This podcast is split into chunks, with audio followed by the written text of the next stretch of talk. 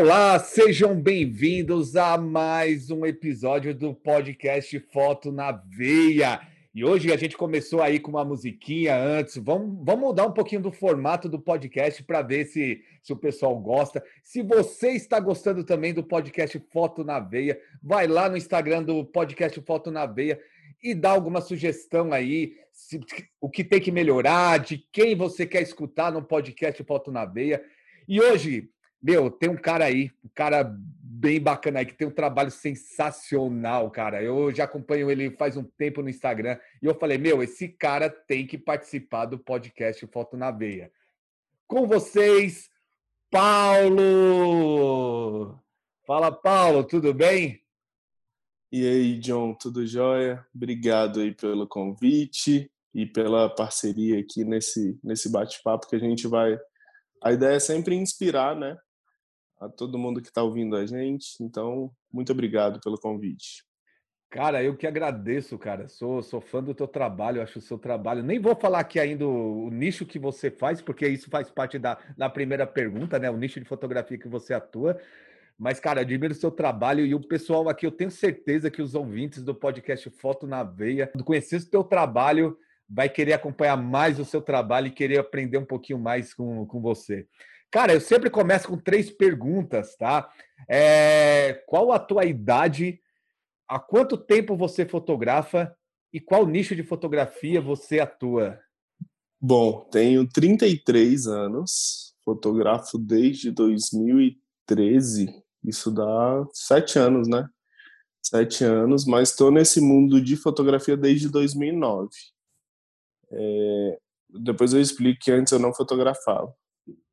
Mas é, idade, desde quando eu fotografo, e meu nicho, é, hoje em dia, eu falo hoje em dia porque a gente é, tem a possibilidade sempre de estar tá mudando e estar tá pensando coisas novas, mas hoje Quer dizer, já há um bom tempo, desde que eu me entendo por gente na fotografia, eu fotografo gestante.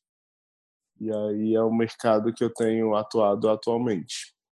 Bacana, cara. E você falou que antes não não fotografava, né? Antes não trabalhava com fotografia. O que que, com o que, que você trabalhava, Paulo? Então, eu sou bibliotecário de formação, tem nada a ver com fotografia, né? E, mas que eu sou marido da Érica Muniz, não sei se vocês já ouviram falar mas a Érica é uma das precursoras da fotografia newborn no Brasil. Aí, em 2009, ela começou a fotografar e etc. E deu um boom gigantesco no Brasil inteiro. A Érica apareceu no Fantástico, deu curso no Japão e etc. E aí, nesse tempo todo, eu larguei minha profissão e comecei a ajudar ela mais na parte administrativa do estúdio, com algumas coisas de edição também. Então, foi esse start aí foi por conta da Érica, da minha esposa que eu comecei, que eu entrei no mundo da fotografia, mas eu não, eu não nasci com o sonho de ser fotógrafo, nada disso. Isso foi acontecendo, foi algo muito natural. Caramba, que bacana. Então, então quer dizer que a tua esposa aí tem um, tem um dedinho nela aí na tua carreira como fotógrafo. Ela foi um incentivo, Total. Ela, ela foi incentivo para você começar a fotografar. Total. Eu, eu brinco que a Érica foi quem me ensinou tudo, na verdade. Minha maior crítica também. Então, é, tudo que eu sei de fotografia, quer dizer, com o tempo a gente vai aprendendo em, várias outras de várias outras maneiras, né?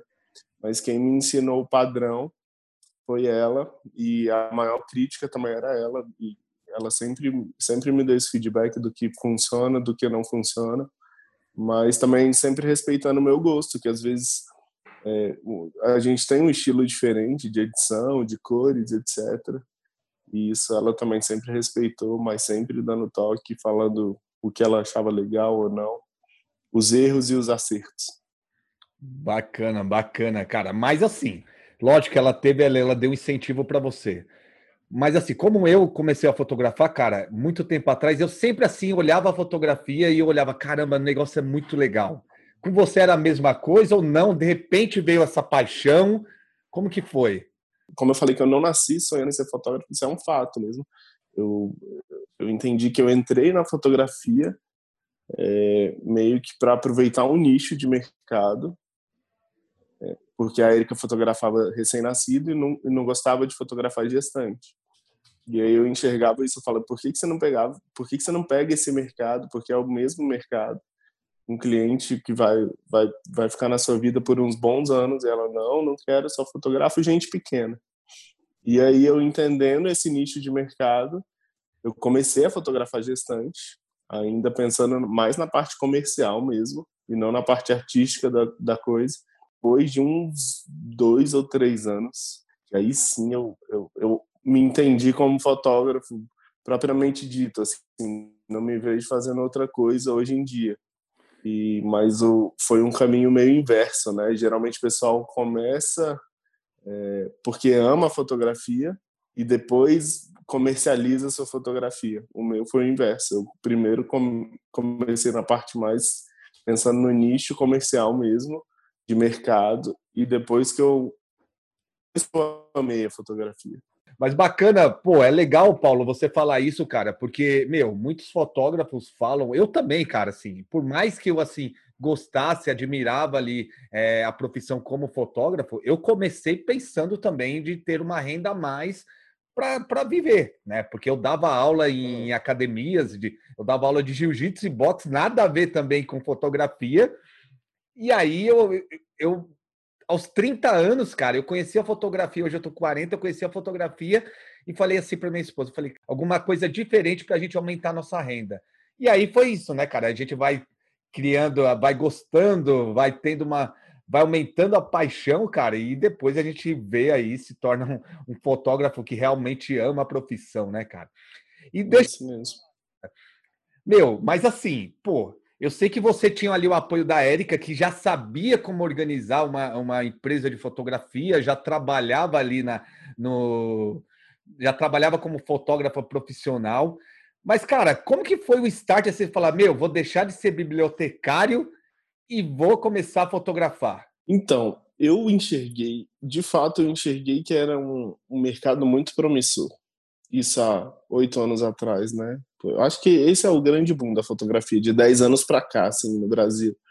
Com, com o advento do Instagram também, que, que deu um grande up na nossa profissão.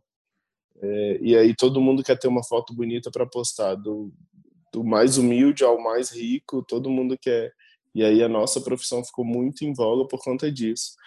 Mas, é, então eu enxergava, assim, um mercado muito grande, assim. E no nosso caso, que é gestante bebê, mesmo na pandemia, cara, vou te falar que é, no início, assim, a gente deu uma travada na agenda, pra, deu uma assustada a todo mundo, né?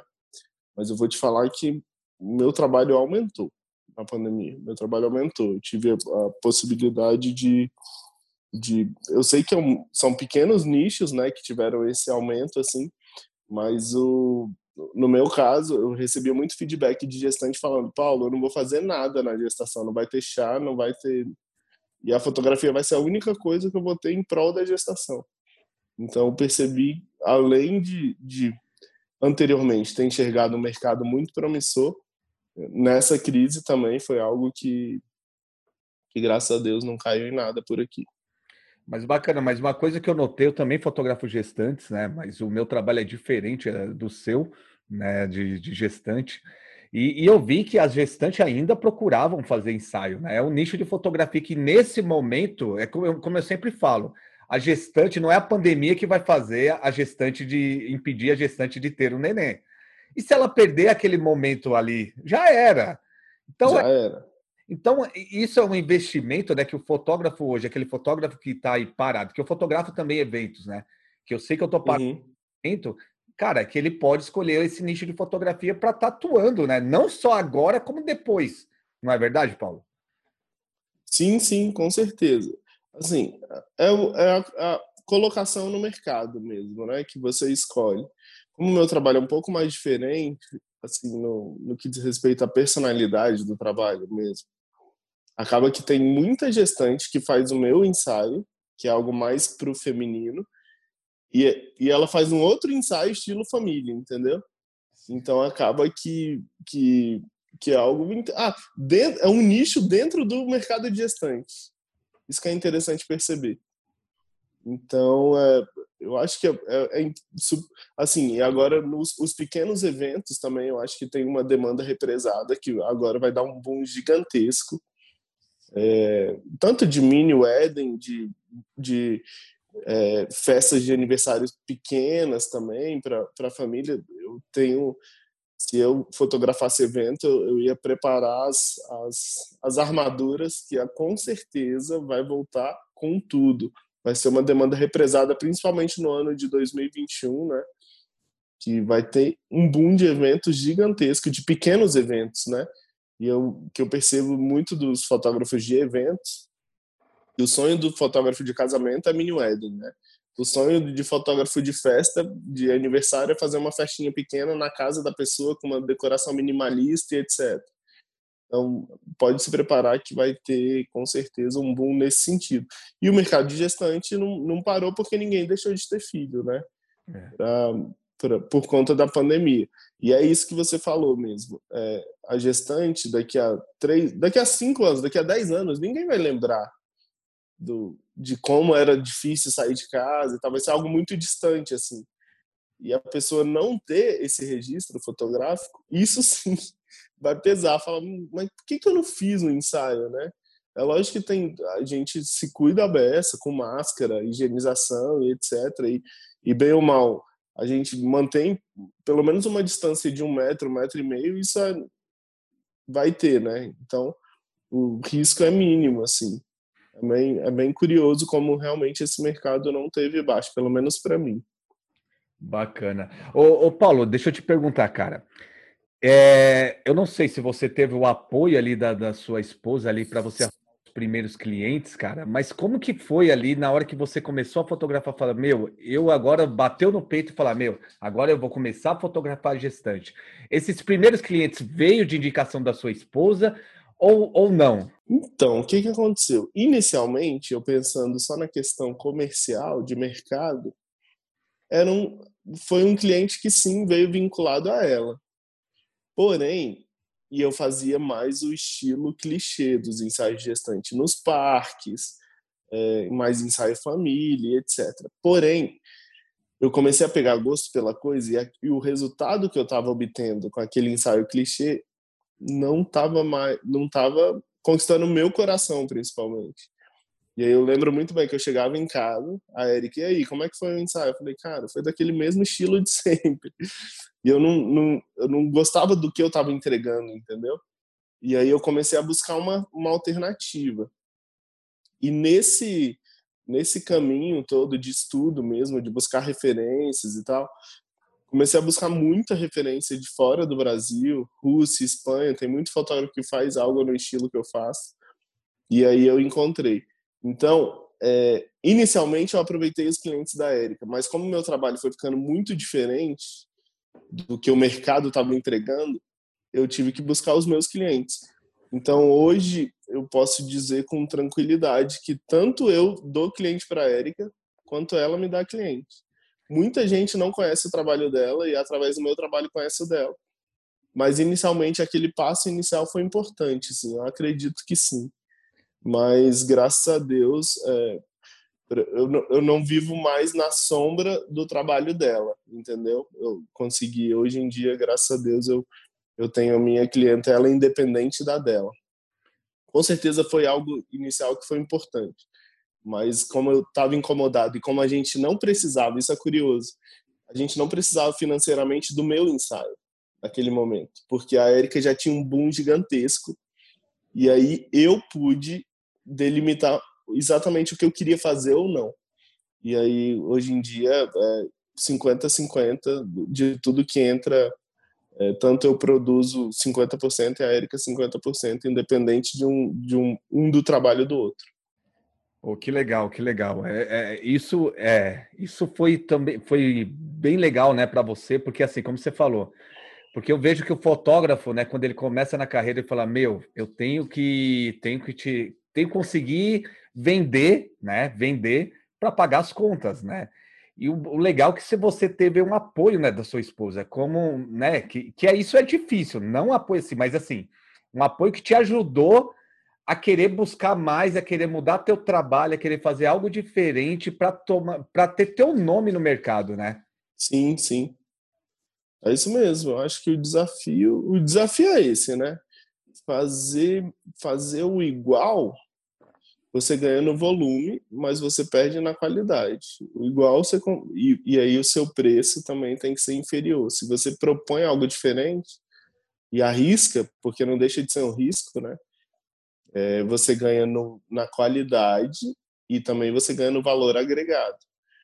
Então é isso que é, é preciso entender também. Que eu percebo que o fotógrafo tem muito medo de se vender, né? E aí por exemplo, sei lá, fazer anúncio no Facebook, no Instagram, no, sei lá, tem mil, mil, possi mil possibilidades. Fazer é, anúncio em grupo de WhatsApp, se vender mesmo. E eu percebi que eu não tinha tanto tanto dedo não. Falar, ó, esse é meu trabalho, se quiser contratar aí, sem, sem, sem medo, né? E aí eu acho que essa autoestima também ajuda o cliente a comprar a sua ideia, né? Onde que veio essa veia de vendedor? Alguma coisa da tua família ou você descobriu? Não, não. Eu, assim, eu acho que são metas financeiras, né? Que você tem que. Acaba que a gente hoje em dia é muito bombardeado com informações financeiras, né? De investimento, de não sei o quê é, de bolsa de valores, de ações e tal. Então acaba que a, se a gente focar num objetivo, o que eu penso muito é que o fotógrafo depende do físico dele, primeiramente. Então a gente, assim como um, um jogador de futebol que vai vai ter uma carreira curta de 35 anos, 36 anos, eu acredito que o, o fotógrafo, dependendo do físico dele, ele vai ter uma carreira curta também, que assim, passar dos 50 para carregar quilos de equipamento, lente, não sei o que, fica mais difícil, fica mais difícil. E aí a gente, então, é, eu penso em, em, em objetivos financeiros para alcançar a curto prazo. 10, 15, 20 anos eu tenho que estar com a vida financeira resolvida. Então eu sou bem racional quanto a isso. Então eu preciso vender muito nesse, nesse momento da minha vida que eu sou muito produtivo. Olha que bacana, galera. Olha que bacana. É, o Paulo, o Paulo, ele coloca meta, que eu sempre falo, Paulo, para os meus alunos, para os ouvintes aqui do podcast Foto na Veia, que o fotógrafo ele tem que aprender a colocar meta na vida dele, na meta de valores, do quanto ele vai vender, o que, que ele vai alcançar, né? Inclusive, a gente, eu não sei se você conhece o Wellington Fugisse, a gente fez uma, um, um, uma live, né? Que ele falou sobre bolsa de valores, né? Que para um fotógrafo se preparar aí para ter uma aposentadoria digna, porque, meu, hoje o fotógrafo, a maioria dos fotógrafos pensa em vender, né? Ter uma renda bacana, viver da fotografia, mas não pensa lá quando ele estiver mais velho. Ele não pensa uhum. 60, 70 anos, como você falou, ele não vai estar tá aguentando fotografar. E outra coisa, por mais que ele aguente fotografar, como o Fugisse, a gente estava conversando com o Fugisse, é, eu estava conversando com o Fugisse, a gente, tipo o meu caso, né? Que eu fotografo muita debutante. Uma debutante não vai querer um velhinho de 60 anos fotografando a festa. Perfeito, perfeito. Não é verdade? Eu acho que o seu perfeito. caso, gestante até pode ser, mas do, do teu nicho de fotografia, que o jeito, o estilo, não fala ainda, tá? Não fala do estilo. Mas ainda o estilo que você fotografa, a gestante não vai querer um velhinho lá fotografando, entendeu? Vai, não sei, não sei se é preconceito. Você acha que é preconceito isso? Eu não sei se é, cara. Talvez. Talvez, um preconceito, mas mais do que isso, acho que é uma conexão com, o seu mercado mesmo. Então, o pessoal que eu fotografo é quem está tendo filho. Eu, tô, eu acabei de ter filho. Então, acaba que é sinergia mesmo. A gente gosta das mesmas coisas, gosta de viajar para os mesmos lugares, ter os mesmos carros, morar onde todo mundo meio que mora então, acho que é sinergia mesmo. Eu com talvez eu com 60 anos não vou tá, não vou ter o mesmo gosto até fotográfico de uma pessoa de 30 anos, né? Sim. Então, a, a, gente com certeza tem a conexão. O jeito que eu me visto é o jeito que meus clientes se vestem. Então, isso também é, um, é a conexão do mercado mesmo. Isso te vende, né? Sua imagem te vende também. Então, acho que tem tudo a ver, com certeza é isso. E, e assim, hoje eu, eu, faço, sei lá, 20 a 30 ensaios por mês. É, daqui a 15 anos, eu, por isso que eu tenho que pensar nessa meta assim de entre 25 a 30 ensaios. E daqui a 15, 20 anos eu vou estar fazendo uns 5 ensaios, 10 talvez. Né? Então eu estou poupando agora meus, a diferença aí dos 15 ensaios daqui a 15, 20 anos. E é por aí. Olha que bacana, galera. O, o, Paulo falando isso daí, que, que ele se identifica com o cliente dele. Então ele mostra quem ele é e ele atrai esse cliente que ele deseja, né?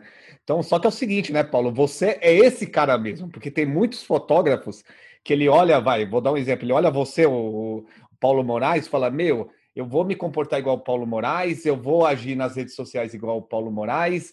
E na verdade ele não é daquele jeito, né? E ele acaba atraindo um cliente que realmente não tem a ver com ele, e ele às vezes não consegue nem fazer um ensaio fotográfico legal, não consegue nem vender para aquele cliente na hora de uma reunião, não é? Exatamente. Eu acho que é isso. Ó, a gente. É, lógico que a gente já está há alguns anos, uns bons anos, né, na fotografia, e a gente já conseguiu uma estabilidade financeira, etc. Mas a gente viaja para os mesmos lugares que os nossos clientes viajam. A gente vai para, sei lá, para o exterior e encontra cliente nosso e a gente pode sair para jantar, entendeu? Então tem essa sinergia mesmo, essa conexão. E aí o cliente, a gente volta e o cliente engravida de novo e nos contrata. Então tem tudo a ver, tudo, tudo é conectado. Isso é uma forma de vender também, né? Sim. E deixa eu te perguntar, a empresa da sua esposa é uma e o Paulo Moraes é outra, ou vocês dois são sócios? A razão social é uma só, e, mas a gente se vende em, de formas separadas e juntas também. Tá, explica aí para mim como que você vende da, da, da... forma separada. Eu, eu, até entendo porque eu te sigo, né? Eu até imaginei que eu nunca imaginei para você ter ideia. Você demonstra aí na rede social, para mim era você era a empresa Paulo Moraes. Eu nem sabia que você, que você era sócia da tua esposa, né? E, pois é. Né? E, e, e vocês acham que isso é bacana? Vocês não mostram. Eu já, olha, você me falando isso, eu já vejo que é algo que a gente tem que melhorar porque você me segue, curte as fotos, acompanha o trabalho. Então percebo que essa eu tenho que mostrar mais que, a, que eu vendo esses dois trabalhos, entendeu? Porque é, é, gente, pensando racionalmente, é o dobrando que eu ganho, simplesmente. Então sempre agrega valor. Se, se o cliente souber que a minha esposa é fotógrafa do próximo ensaio dele, excelente. E, eu, e isso, esse feedback que você me deu, eu já já já estou entendendo que eu preciso mostrar mais que a Erika é minha esposa. Mas vender de forma diferente é o cliente que quer só meu trabalho, simplesmente eu apresento para ele em dado momento no, no orçamento. E eu sinto essa abertura também, não é algo que eu fico insistindo. Eu vejo que tem cliente que só se identifica com o meu trabalho, não se identifica com dela. Com esse eu nem sinto que a Erika é minha esposa mas eu vejo o cliente que tem o estilo dos dois ensaios, entendeu? E aí esse é o cliente que está aberto à, à, venda casada. Venda casada no bom sentido. Sei, entendi. É, galera, é, ó, ele já explicou, venda casada no bom sentido, né? Não é que obriga a contratar ele. Não é que obriga. A gente tem que deixar bem claro aqui, ele só deu um exemplo. É, é bom falar, né, Paulo? Porque vai saber, né, cara? Vai saber, né? É, tá meio estranho aí, as pessoas interpretam as coisas de outra forma, né, cara? E, e deixa eu te falar, cara, conta um pouquinho aí. Lógico, você já deu aí um, um, um spoiler aí falando do, do, estilo de fotografia que o seu que o seu ensaio de gestante, né, cara? Mas eu quero saber, cara, explica um pouquinho como que é esse ensaio e como você, qual, como que foi o primeiro ensaio dessa forma, esse ensaio de gestante que você fotografa? O meu estilo é, é algo um pouco mais voltado para o feminino e para o intimista.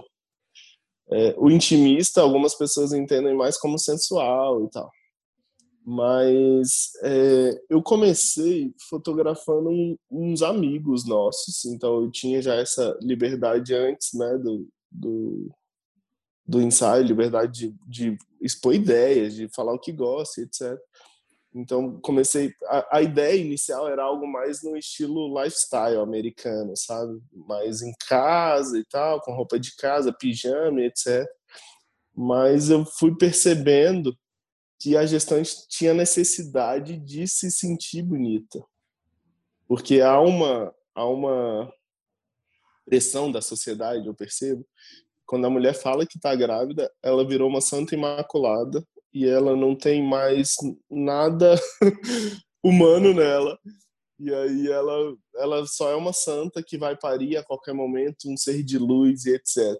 E, mas quando eu chegava na casa da pessoa, eu não percebia isso. Eu percebi uma gestante vaidosa, que, que, que admirava o seu próprio corpo com as mudanças do corpo da gestante, né? O seio fica maior, o quadril fica, fica diferente, o corpo fica muito diferente.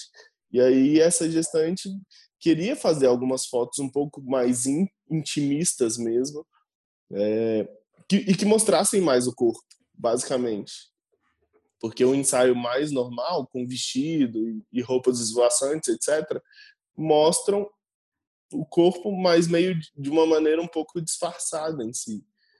É, e aí eu fui percebendo essa necessidade e a gestante, eu brinco que a gestante tem licença poética.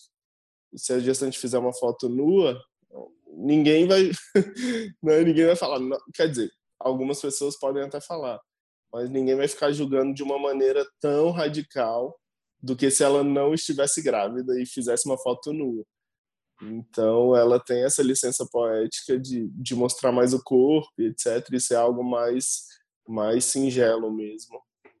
Menos para o sensual e mais para o intimista. Mas acaba que tem um quê de sensual porque a mulher continua sendo mulher, mesmo grávida. Esse é o, esse é o tchan da, da, da, da minha fotografia, eu acho. É mostrar que a mulher continua sendo mulher, mesmo estando grávida. Bacana, bacana. Cara, eu, eu fiz poucos ensaios. Cara, eu acho que eu fiz uns três só ensaios, assim, estilo teu, né? Que é uma coisa mais voltada para para o ensaio intimista, assim, um ensaio mais sensual, né, para gestante. E às vezes, cara, meu, eu vejo que, meu, o pessoal ainda tem um preconceito sobre isso. É, com certeza, com certeza. Quando eu postei essa, é, essas fotos nas redes sociais, lógico, o cliente autorizou, né? Eu vi pessoas, amigos meus, falando: Nossa, eu nunca deixaria minha esposa fazer fotos desse jeito grávida, né? E eu falei, caramba, meu, a gente está em pleno século XXI e as pessoas pensam, pensam isso, já acham que a mulher que está ali, que a gente está fotografando, né, é, ela é uma pessoa vulgar porque ela tá, ela quer mostrar o corpo, né, de uma forma, a beleza dela na gestação, cara. Isso não tem nada. Uhum. Né? E, e, isso não tem nada errado, né? Isso é, é uma forma legal de mostrar aquele, é, mostrar que que a mulher mesmo, como você falou, mesmo estando gestante, ela gosta do corpo dela, ela se arruma, ela se cuida, né? Não é aquela santa imaculada que você acabou de falar, né? É isso, é isso. O preconceito acontece, sim, eu, eu imagino, e eu, e eu escuto falar, assim, de algo do tipo, mas é uma, é uma quebra de, de paradigma mesmo. E aí, talvez, por quebrar esse paradigma, que meu trabalho tem, tem feito tanto sucesso, né? E a longo prazo, assim, muita, uma coisa que muitos fotógrafos me, me perguntam, recebo muito esse tipo de mensagem, Paulo, todas as suas gestantes deixam você postar as fotos? E olha, vou te falar que 99% deixa eu postar as fotos. Mas isso é o quê? Um trabalho consistente já há anos, né? Fazendo a mesma coisa. E, e amigos que amigos de amigos, amigos de amigos, e isso vai dando uma consistência no seu trabalho que a pessoa se sente segura, tanto de fazer quanto de deixar eu postar. Então isso é bem curioso também. Essa questão de liberdade. E eu vou te falar que acontece até um, um caminho inverso. Às vezes, por, por algum motivo, algum ensaio eu não consigo passar foto e deixar na definição para postar e etc. Eu, por vezes, várias vezes, aliás, o cliente me manda mensagem e fala: Paulo, você não vai postar nenhuma foto minha, você não gostou do meu ensaio. Então, tem até o caminho inverso por parte do cliente, tipo, pedindo para que eu poste, né? que foi o nosso assunto inicial lá das redes sociais e tal. E então é, é mas isso é um, é um trabalho de consistência e de anos também, né, que deixa o cliente tanto mais seguro para mostrar para a família ou para mostrar para os amigos e para deixar e para deixar divulgar também. Mas o preconceito com certeza existe, com certeza, não tenho sombra de dúvida. Mas eu, eu, o que eu tenho consciência total é que meu trabalho não é para todos, é só para quem realmente quer. E isso também deixa ele mais exclusivo, assim. Eu gosto disso. Bacana. E, cara, assim, eu não vejo nada demais assim do seu ensaio que você pode, possa mostrar, cara. Como eu falei, é um ensaio muito bonito, é um ensaio que mostra a beleza feminina e mostra a beleza da gestação, né, cara? E, e deixa eu te perguntar uma coisa. É, eu vejo, assim, pelo que eu notei, né, que eu te acompanho nas redes sociais, eu vejo que o teu público é um público que, que não é um público é, de classe C, é um público mais classe B e A, né? É, Estou certo? Certíssimo, certíssimo. Em Brasília, além de é, de ter o, o, público classe A, sei lá, classe A eu digo na questão financeira, né? Sei lá, médicos, juízes, advogados, tem também a classe política, que também são clientes nossos, tanto meu quanto da Érica, e, e também é um é, é cliente classe A, isso que você falou mesmo. E deixa eu te perguntar, como que você prospecta esse cliente? Eu sei que hoje você tem uma demanda porque você já está conhecido no mercado, né, cara? Mas isso. É, lógico, meu, às vezes o Paulo gosta de fotografar os clientes da classe A. Tem fotógrafos que já fotografaram clientes da classe A e não se identificaram. Eu já escutei muitos relatos, o cara falou: Meu, não é para mim.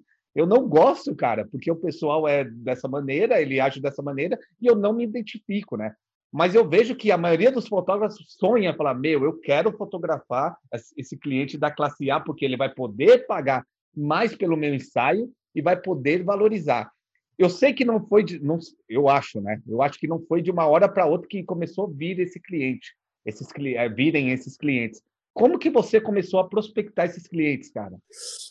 Então, o que, que acontece? Eu acho que Brasília tem, um, um, se eu não me engano, o maior PIB, é, o renda per capita do, do país, né? Então acaba que é o nosso público é esse mesmo, assim. Lógico que tem ainda a classe C e D muito grande, etc. Mas o que, que aconteceu? Eu acho que é um caminho de, de, de vários fatores, assim.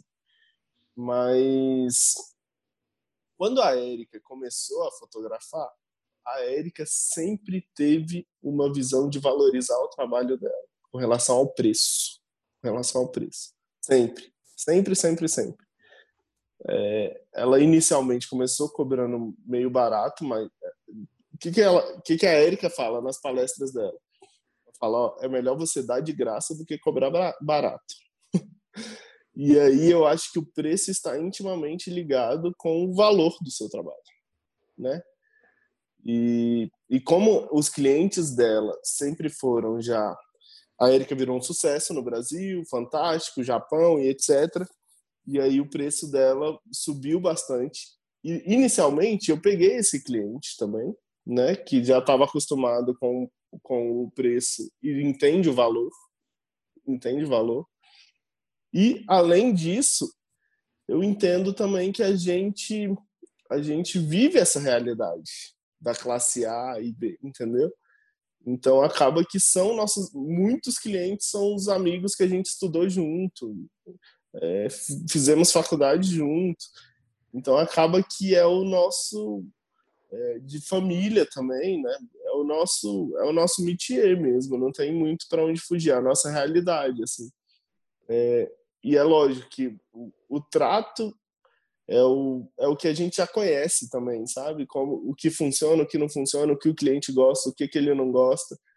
Questão de WhatsApp, de atendimento, por exemplo. Meu cliente não gosta que eu ligue para ele. eu nunca ligo para o meu cliente.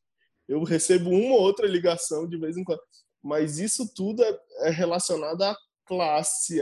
Tem vários fatores né, que, a gente, que a gente vai identificando e que encaixam na, na sinergia mesmo para vender para esse cliente. Os lugares que você frequenta, que eu frequento, os lugares que o meu cliente frequenta. Então isso tudo vai vai uma coisa casando com a outra e aí você acaba chegando chegando nesse nicho. É curioso eu falar isso, mas às vezes assim, eu tenho um amigo advogado, ele falava, ele falou uma vez assim para mim: "Paulo, eu preciso ter uma Mercedes, não é o meu caso, tá? Eu não tenho tenho uma Mercedes, eu tenho um bom carro, mas não é uma Mercedes. Mas ele falava assim para mim: eu preciso ter uma Mercedes porque o meu cliente olha para o meu carro e ele valoriza o meu trabalho, isso inconscientemente. Inconscientemente.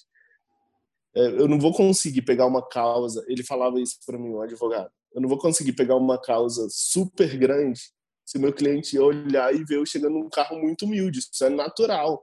Você acaba valorizando ou entendendo que aquela pessoa é mais capaz pela casa que ela tem e pelo carro que ela tem. Então, esse conjunto de coisas faça com que eu venda para XYZ. Olha, olha que bacana. É, o Paulo, é, eu falo, cara, que aqui, aqui não tem mimizinho nesse podcast, né, cara? A gente fala a realidade. E a realidade é essa, irmão. É essa. Se você, fotógrafo, você acha que você vai atender um cliente, um cliente de classe A e você vai com estilo de roupa lá, com uma roupa que, que não é bacana, que você acha que ele não vai te olhar com é, é, não vou dizer que é esnobando, mas ele não vai sentir credibilidade no teu trabalho, porque é a realidade, cara. A gente não pode mentir aqui, entendeu? O fotógrafo, porque assim, ele acha, ele acha, você fala assim, ó, Paulo, nossa, se, o fotó, é, se a pessoa me contratar pelo que eu sou, é, não, a pessoa deve me contratar pelo que eu sou, senão não estou nem querendo fotografar. Cara, se você quer fotografar cliente da classe A, você tem que andar igual o cliente da classe A. Você tem que frequentar os mesmos lugares, você tem que. Tem que eu não vou dizer, é, é, é como, como o Paulo falou, você não precisa ter uma Mercedes, você não precisa ter uma Ferrari, mas você precisa ter um carro bacana. Se tiver, não tem problema nenhum. Se você conseguir ter, não tem problema nenhum. Mas você precisa ter um carro apresentável, né? Sim, sim. Isso, isso é verdade. Cara, não, ó, aconteceu comigo, porque eu, eu atendo também cliente principalmente debutantes, tá? É, da classe B e classe A. Cara, muitas vezes que eu tinha um carro, um carro mais simples, cara, eu não ia com esse carro. E quando eu ia, Paulo, eu falo aqui, mas não tenho mentira, eu não minto. Eu deixava duas ruas de trás da casa da pessoa, que eu atendo, atendo em home office, para não chegar com o carro lá, irmão. Porque é verdade, porque eu sei que ele vai olhar de outra maneira para mim. Entendeu? Não importa se eu estou arrumado, não importa se meu trabalho é top, não importa se eu sou um fotógrafo premiado. John, isso influencia até na direção das fotos. Até na direção das fotos. Se o, o seu cliente não te respeita, simplesmente respeita, você consegue levar o ambiente ou não. Isso tudo influencia até na direção. Ou seja, influencia no resultado final que você vai entregar para ele. Por incrível que pareça. Por incrível que pareça. Ó, e, e, assim, Paulo, vamos supor do carro, que a gente fala do carro, né, cara? Meu, se você não tem um carro legal, tudo bem. No dia da reunião, você não precisa ir com esse carro. Pega o Uber. Vamos ser sinceros. Cara, no dia. Sim no dia do ensaio, mano, você vai e fala que é um carro de trabalho. Fala, ó, esse carro eu coloco no trabalho para colocar no equipamento. Você não precisa falar a verdade, não. Eu, meu, você tem que. Não é verdade isso, Paulo? Muita gente fala, nossa, eu não tenho um escritório bacana. Marca num café bacana. É pronto, ponto. É. Marca num café bacana e paga a conta. Né? Paulo, você chega antes nesse lugar bacana, já fala, já fala com, com, com o atendente, fala, ó, meu cliente, eu vou atender um cliente aqui, é, o que eles pedirem, eu vou pagar. Não deixe, não deixe ele pagar. Eu faço isso direto, cara. Hoje eu não atendo mais escritório. Eu estava com escritório até na época da pandemia. Segundo, terceiro escritório que, que, eu, que eu montei, né? E, cara, meus clientes não, não iam até o meu escritório, cara. Principalmente aqui em São Paulo, cara, que um cliente ali que ele um advogado, um, um, engenheiro, ou uma dentista. Eles, meu, a vida deles são corridas. É corrida a vida é deles. É isso, é isso. É perguntar onde você trabalha. Calma aí que eu vou ver um café aí do lado. Sim. Acabou. Sim, isso daí já é um diferencial. Então você. Isso é venda, isso é venda. Venda. Então ali ele vai sugerir, o seu cliente vai sugerir um lugar que ele gosta. Só que você tem, só que tem um porém, viu, Paulo? Tem que tomar cuidado que já aconteceu comigo, cara. Porque às vezes o cliente ele gosta daquele lugar, mas aquele lugar não deixa você, é, é, como que eu vou falar, é, é, ter a atenção dos clientes na hora da reunião, cara. Você tem que tomar muito. Eu já, ó, já perdi reunião por causa disso, cara. O cliente escolheu um lugar, um lugar top, mas chegar lá, cara, tem muita conversa, é, é barulho, e o cliente não se sente à vontade dali na hora que você estiver conversando. A diferença de você ter um escritório é isso, galera. Não quer dizer que você não vai vender, se você trabalhar em home office. Mas ter um escritório, você está ali num ambiente que você controla. Não é Controlado, é, é isso. Essa é a diferença, mas não quer dizer, hoje eu não tenho escritório mais, nem sei, Paulo, se eu pretendo ter, porque eu estou atendendo muitos clientes pelo Zoom, igual que a gente está conversando aqui. Nem sei se, se eu quero. Uhum.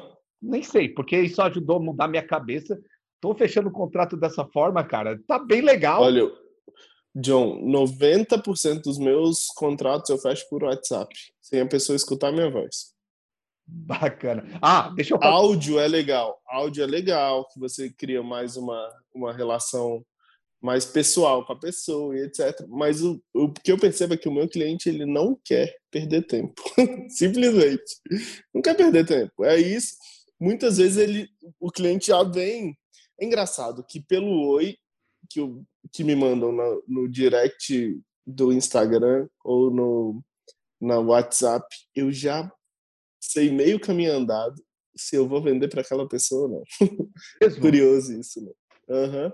Pelo jeito de falar, pelo jeito de falar. Se eu recebo uma mensagem assim, qual o seu preço? Recebo muita mensagem assim, qual o seu preço? Esse, essa pessoa não é minha cliente. Simplesmente porque o meu preço não é barato. Como é que? Então, se ela está querendo saber o meu preço, ela não vai pagar pelo, por um dos mais caros. Sim. Então, simplesmente, se a pessoa. Agora, se a pessoa vem toda se apresentando com a maior educação do mundo e fala: opa, aqui eu acho que é meu cliente. Porque já tenho respeito pelo meu trabalho, pela minha pessoa. Não é o meu preço que interessa. É verdade. Ó, ó, e deixar bem claro aqui, não é porque ó, o Paulo entende qual é a persona dele, ele sabe o jeito que ele tem que atender o cliente dele. Então não vai dizer. Cada um. É. é não vai dizer o Paulo. Cada nicho é um nicho, cada cidade é uma cidade.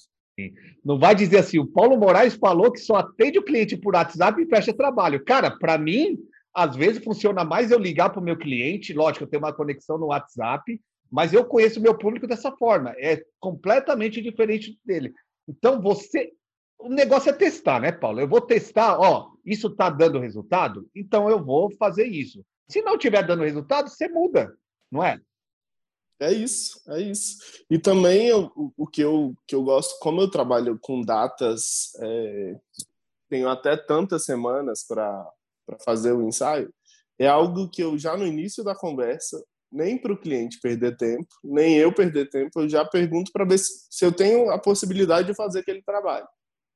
Então é algo que, que já é definidor assim para mim. Você está com quantas semanas? Estou com 38, 37 infelizmente eu não vou conseguir te atender, porque eu não tenho agenda.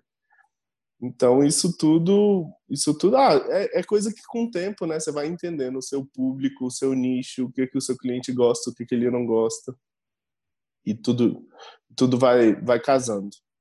É, é, e você faz isso, cara, porque você tem uma demanda de procura, né? Gente, é isso, é isso. A gente tem que deixar bem claro isso, porque aqui a gente muitos fotógrafos que estão começando agora, Paulo, escuta esse podcast. E o cara tem que entender que o Paulo já está 10 anos no mercado, já, já, meu, ele já. A esposa dele já tem um nome na fotografia brasileira. Lógico que não, hoje não influencia nada nele, no trabalho dele, né? Mas, assim, é como falou, é um vai conhecendo o outro, o outro vai indicando o outro. Ah, o, a Érica fotografa newborn, mas o Paulo faz um trabalho bem bacana lá de, de ensaio, é, ensaio de gestante é, intimista, né? Intimista, né? É isso mesmo. Pode ser sensual, não tem problema. Estranho, né? Então, é, aí ele já vai tendo uma demanda bacana. Para vocês terem ideia, quando ele falou ali que o, o Instagram dele hoje é uma vitrine que as, que as pessoas que ele fotografa querem aparecer no Instagram dele, não é, Paulo? Exato, exato, é isso. Basicamente é isso. Mas é, é parte das redes sociais também, né? Eu acho que é um movimento que a gente vive, é, eu acho que não, que não tem volta. É um movimento que, que, que a gente tem que, que saber lidar, entender o mercado e saber vender, simplesmente. E, e Paulo, deixa eu te perguntar, cara, eu, eu, às vezes, eu sinto muita vontade, né, cara, de, de fotografar, fazer esse estilo de fotografia que você faz com a gestante, né? Uhum. Eu amo também, eu amo fotografar ali o momento importante da família. É, eu acho que, para mim, isso conta muito ali, de, de, dos dois estar juntinhos, de estar abraçando, tipo uma coisa mais lifestyle, né? É, uhum. Eu vejo dificuldade para oferecer, às vezes, esse, esse trabalho, cara. Como que um fotógrafo que quer foto... quer entrar nesse nicho de fotografia de gestante, tem que fazer para oferecer esse trabalho, cara? John, eu acho que é perder é, é não ter medo de vender esse tipo de trabalho. De fato, ser bem realista, natural e objetivo. Porque, por exemplo, é, eu imagino que você, você faça os trabalhos mais é, com mais ensaio família, etc. Né? Então é, é simplesmente propor, até às vezes no orçamento, para o fotógrafo que quer iniciar no nicho, etc., colocar essa opção com fotos que você já fez do tipo e falar, ó, oh, tem essa outra opção aqui também, o que, que você acha e tal. É não ter medo de, de abrir o jogo. Eu acho que a gente rola um, um preconceito também por ser homem, talvez, né? Eu imagino, assim. É, e aí a gente fica inseguro de, de. Hoje em dia, não mais, porque já, já é super no, normal, assim, né? Para mim. Mas eu acho que para quem quer começar no nicho ou na, nesse, nesse mercado, tem que, não pode ter medo de vender essa ideia simplesmente. E mostrar até referências de outros fotógrafos. Eu, no início, o que, que, eu, que, que eu fazia? Eu mostrava para minha gestante falava: olha, eu não comecei a fazer isso da noite para o dia, foi uma transição. Né? A gente fazia algo de um estilo e depois foi para um outro estilo. E aí eu pegava referência e falava: olha, olha o trabalho desse fotógrafo, o que, que você acha? Vamos fazer algo nesse estilo? E mostrar mesmo, porque o cliente muitas vezes ele não, não, não, não sabe que existe, não sabe que existe essa possibilidade. Né? Muita gente não sabe que existe. Eu recebo muito contato falando isso. Paulo, eu não sabia que tinha essa, esse estilo, eu me identifiquei. E aí, então, é mostrar que existe, que é possível e que fica lindo, tão lindo quanto. Acho que é isso. Bacana, porque eu, eu hoje fotografo, né? Fotografo casamentos, fotografo 15 anos e faço esse estilo de ensaio de gestante. Cara, mas eu vim do ensaio feminino. Eu, ah. eu fazia. Ah, então você já tem o, Sim, know-how. Eu, eu fazia ensaios femininos. Só que assim, você acaba não divulgando mais, né? Você acaba sumindo no mercado. Você não começa. É isso. Você desaparece, né? Não aparece mais cliente. É raro aparecer hoje um cliente falando assim: ó, eu quero fazer um ensaio sensual. É muito raro. E quando. Uhum. E, eu não tenho nem mais essas referências de fotos que eu tinha, né? Porque o que, que eu fiz? É, isso que o fotógrafo ele tem que entender. Quando a gente fotografa a família, cara, a gente tem que tomar muito cuidado. Não o caso do Paulo, que é gestante, né? Mas ensaios sexuais femininos. Sabe o que eu via, Paulo? Que quando o cliente entrava no meu site, que ele via que eu fazia ensaios femininos de mulheres bonitas, né? Eles não fechavam comigo um casamento, cara, porque eu, eu escutei isso da boca de, de clientes, né? E, uhum. E uma menina de 15 anos também. Um pai e a mãe entravam no meu site para ver umas fotos de 15 anos e olhava aquelas fotos, você via que tinha um preconceito. E eu falei, opa, então isso daí, como eu... Aí que eu olhei, eu falei, qual que eu faço mais e qual é mais rentável para mim? É o casamento? É o ensaio? É uma festa de 15 anos? É um ensaio da debutante? Opa, então não tem para que eu ficar divulgando esse, esse tipo de fotografia. Eu fiz uma escolha, né? Não quer dizer que eu não gosto de fotografar. Mas o, o fotógrafo ele tem que saber, ter esse feeling né, para fazer essa escolha, né? não é, Paulo? É isso, é isso. Eu acho que acaba que inibe mesmo.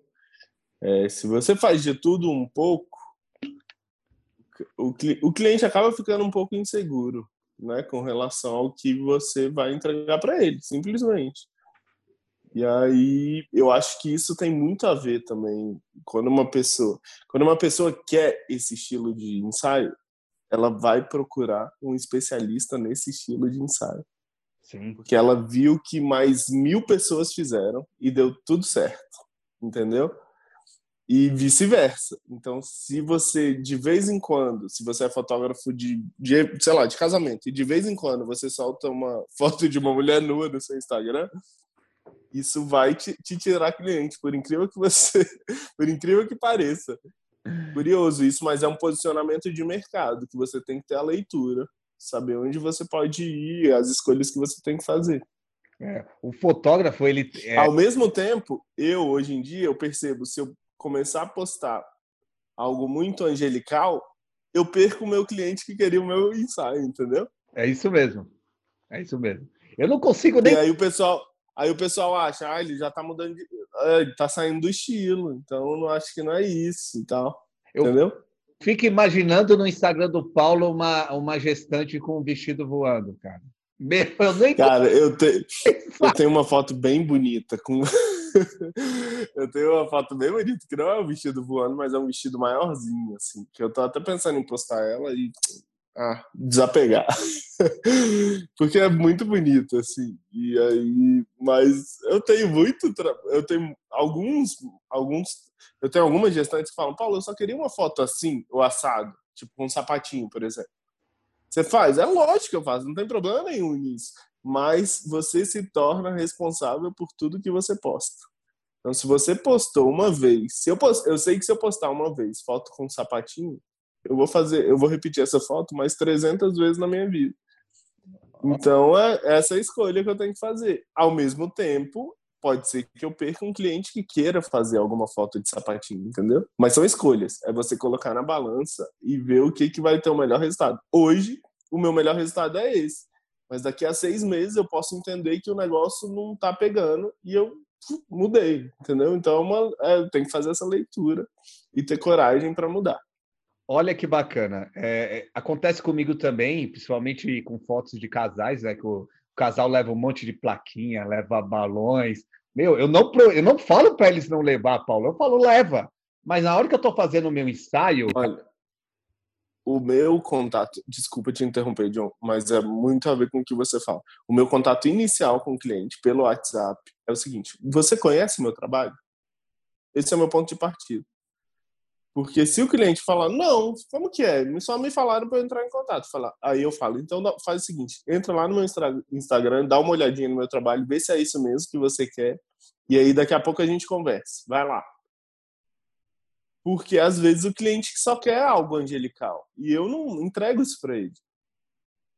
Entendi. Mas ao mesmo tempo o cliente fala, Paulo, eu amei o seu trabalho, mas a gente pode fazer uma foto. O pai é fanático pelo São Paulo. A gente pode fazer uma foto com a camisa de São Paulo? Embora. Não tem problema nenhum. Entendeu? Entendi. É, só que você não posta, né? É isso que eu tô falando. A gente fala. Eu não posto.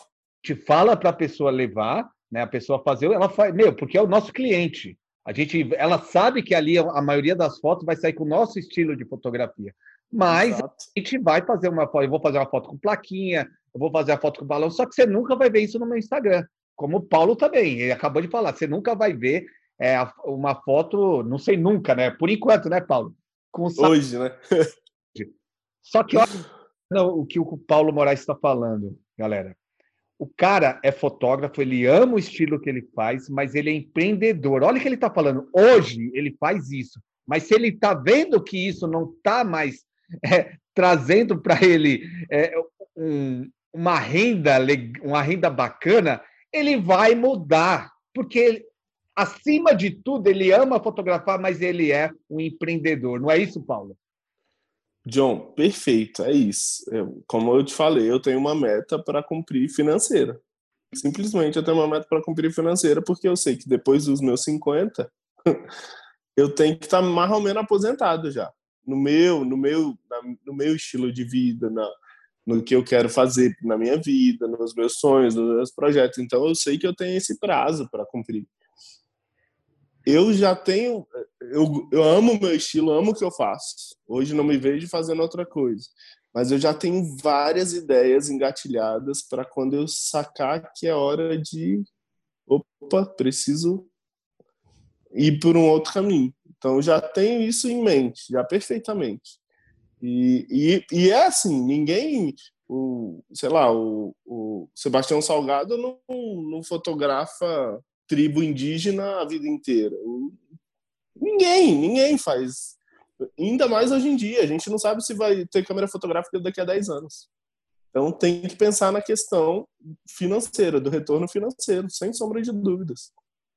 Bacana. E, e, Paulo, eu não sei se você pode falar, né, cara, que você acabou de falar e que você tem outras ideias para não ficar só preso na fotografia, né?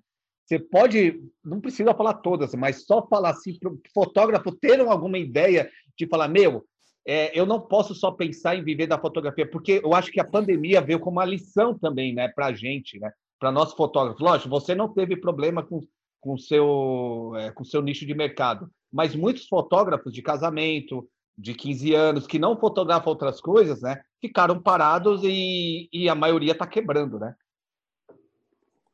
Olha, assim, eu tenho ideias dentro da fotografia, mas pensando, sei lá, para fazer outras coisas da vida, assim, o que eu falo com a Érica sempre eu falo, cara, não tem. Gente, eu tenho um sonho grande de imigrar para outro país, assim, apesar da gente estar tá com uma vida muito boa, muito bem resolvida, com uma estabilidade financeira. Eu tenho um sonho muito grande de mudar para outro país. E eu sei que às vezes, se isso for acontecer, eu vou ter que deixar o orgulhozinho de lado e, sei lá, trabalhar no restaurante, não, entendeu? Então, isso tudo é, é, é, precisa ser. Assim, eu não tenho apego nenhum à, à profissão, sinceramente. Eu estou curtindo muito, não, não me vejo fazendo outra coisa hoje, em 2020. Penso em me aposentar fotografando, mas se o, rolar um decreto do presidente ele falando não contrate mais fotógrafos.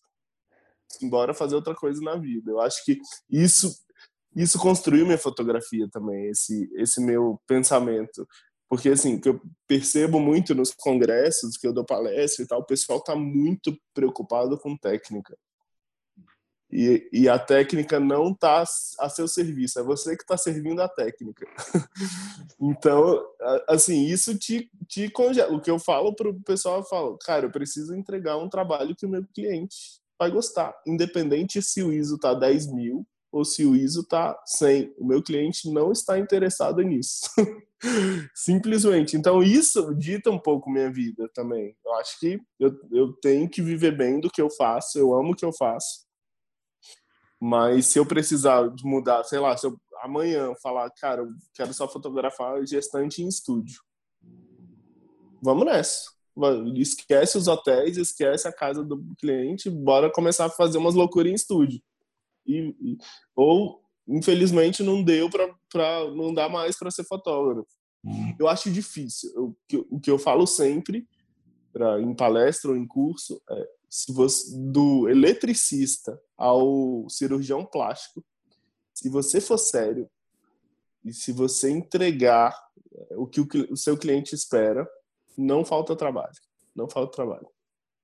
Olha só que bacana. É, eu, eu, falo que esse podcast, né, cara, a gente conversa sobre fotografia, mas ao mesmo tempo não conversa. Você viu que a gente conversou muito mais sobre negócio da fotografia do que a fotografia em si, né? A gente não falou muito do trabalho do, do Paulo Moraes, né? E eu falo, por, por, não quer dizer que o fotógrafo não tem que estudar fotografia, não é isso que o Paulo Moraes está falando. É, mas é para a gente é, não só focar em técnica, não só focar em equipamento, mas pensar na fotografia como um negócio, como um modo de viver, como um modo de, de, de ter uma renda legal, que você possa ir no restaurante, cara, e você possa gastar, você pode escolher aquele prato bacana, levar seu filho para viajar, sua família, e não sentir esse peso, não sentir esse perrengue de todo mês estar ali apertado, pagando conta. Né? Não é isso, Paulo. O fotógrafo ele tem que abrir a cabeça para isso, para isso. Ele tem que parar de ficar pensando qual é a lente que o Paulo usou para aquela para fazer aquela foto, aquela bendita foto. Cara, eu tenho certeza, o Paulo, com o conhecimento que ele tem, se ele pegar uma 1855 do, do kit, ele vai fazer a mesma foto que ele fez. Eu estou errado, Paulo? É isso, é isso. É entregar o que seu cliente espera que você entregue, basicamente, no prazo correto. Sabe o que, que eu falo no, nas, no, nas palestras? Eu falo, olha, se você entregar estamos falando de negócio. Se você entregar no prazo que você prometeu, você está na frente de 80% dos profissionais. Isso é, é pensando no, no, negócio, assim. Então, simplesmente é, vejo muita gente preocupada com ISO. Cara, eu não tô nem aí pro ISO. É, é olhar a foto na câmera e falar, beleza, ah, qual ISO que você, qual abertura que você usa? A necessária. Simplesmente, tô, fotografei num lugar com pouquíssima luz. Meu irmão, baixa a velocidade, respira fundo e faz a foto. Verdade. Simplesmente. Ou aumenta o ISO no talo e, e deixa granulado. Se o resultado ficou legal, ficou bonito, tá ótimo. Tem uma fotógrafa americana que eu esqueci o nome dela agora. Ela fala o seguinte: registra o que você ama e edita o resto. Registra o que você ama e edita o resto. Ou seja, faz o que dá para fazer na hora, depois você dá um jeito na edição, deixa o melhor possível. Bacana. Ô, ô, Paulo, deixa eu te perguntar, cara. Eu acho que o pessoal tem curiosidade para saber, não do, da sua câmera, não dessas coisas. Aqui né? eu não, também não vou perguntar isso, nem quero saber qual câmera que você usa. No caso, não sei se patrocine a gente aqui para pagar o podcast. É. É, mas é, fala pra gente, cara. Você pode... Equipamento? Não, você pode falar sobre pacote, como que você vende, cara, os seus insights? Sim. Eu acho que isso é importante, né? Que você acabou de falar sobre entrega, né? Sim. É, eu vendo é, obrigatoriamente, assim, o cliente escolhe inicialmente fotos digitais. É, eu tenho a possibilidade de ser 30 ou 60 fotos ou 90 fotos, editadas em alta resolução. Mais barato, 1.600, mais caro, 2.300, só do de gestante. O pacote de gestante recém-nascido, mais barato, 3.500, mais caro, 4.500. É, bom, basicamente é isso, assim, e, e nisso a gente tem a nossa meta, assim, por mês, é fazer no mínimo 20 ensaios é, no mínimo 20 ensaios, né? E aí você faz, o, faz os cálculos aí para ver quanto dá. E mas assim, o que o, o tchan da jogada é conseguir vender o pacote, porque aí eu, eu penso num, num faturamento mensal aí, e mensal e anual também, né? Que aí fica muito mais tranquilo, eu não preciso vender tanto. E aí teve mês que eu já cheguei a fazer, sei lá, 40 ensaios, e sempre eu trabalho com, eu tenho que fechar. É, é, eu nunca falei isso em lugar nenhum, hein? Mas eu, eu minha meta semanal de fechar ensaio, de fechar um contrato, é, no mínimo quatro contratos eu tenho que fechar por semana. E aí, quatro assim, para, por exemplo, porque geralmente o pessoal entra em contato comigo no início da gravidez, com 12 a 15 semanas, e aí a gente já fecha para quando a pessoa estiver por volta de 30 semanas.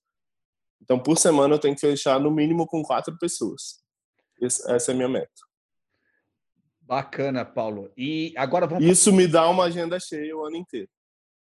Legal. É, vamos, vamos assim. Eu acho que você, como, como empreendedor, você tem um plano B. Você hoje tem uma demanda, procura de orçamento, né?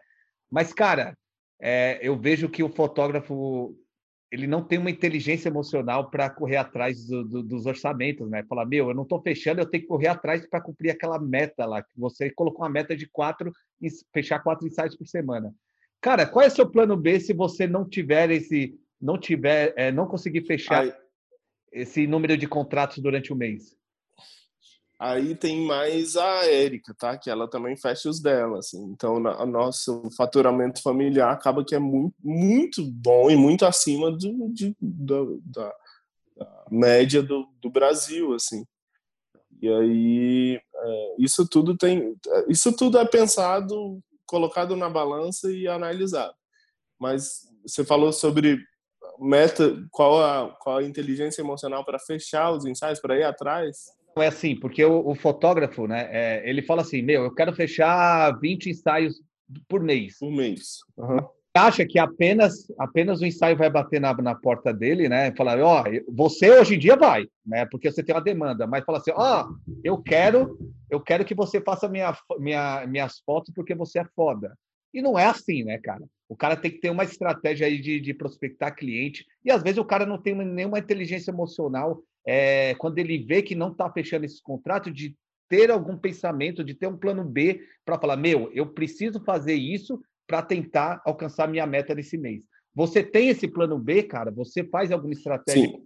de marketing, de, é, marketing pelo Facebook, a, a, anúncios pagos, essas coisas?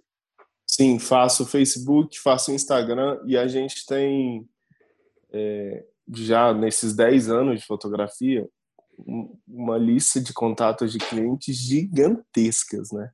E, e é muito mais fácil você vender para quem já comprou de você. Então a gente, assim, o que está acontecendo? De, eu eu tenho até segurado a onda, assim, porque eu, senão eu não dou conta de atender todo mundo. Mas se se um caminho interessante é essa lista de contatos de quem já é buyer, né? De quem já é comprador seu. Por exemplo, uma, um negócio que mexe muito com, com o cliente. uma dica, assim, uma, uma, uma dica.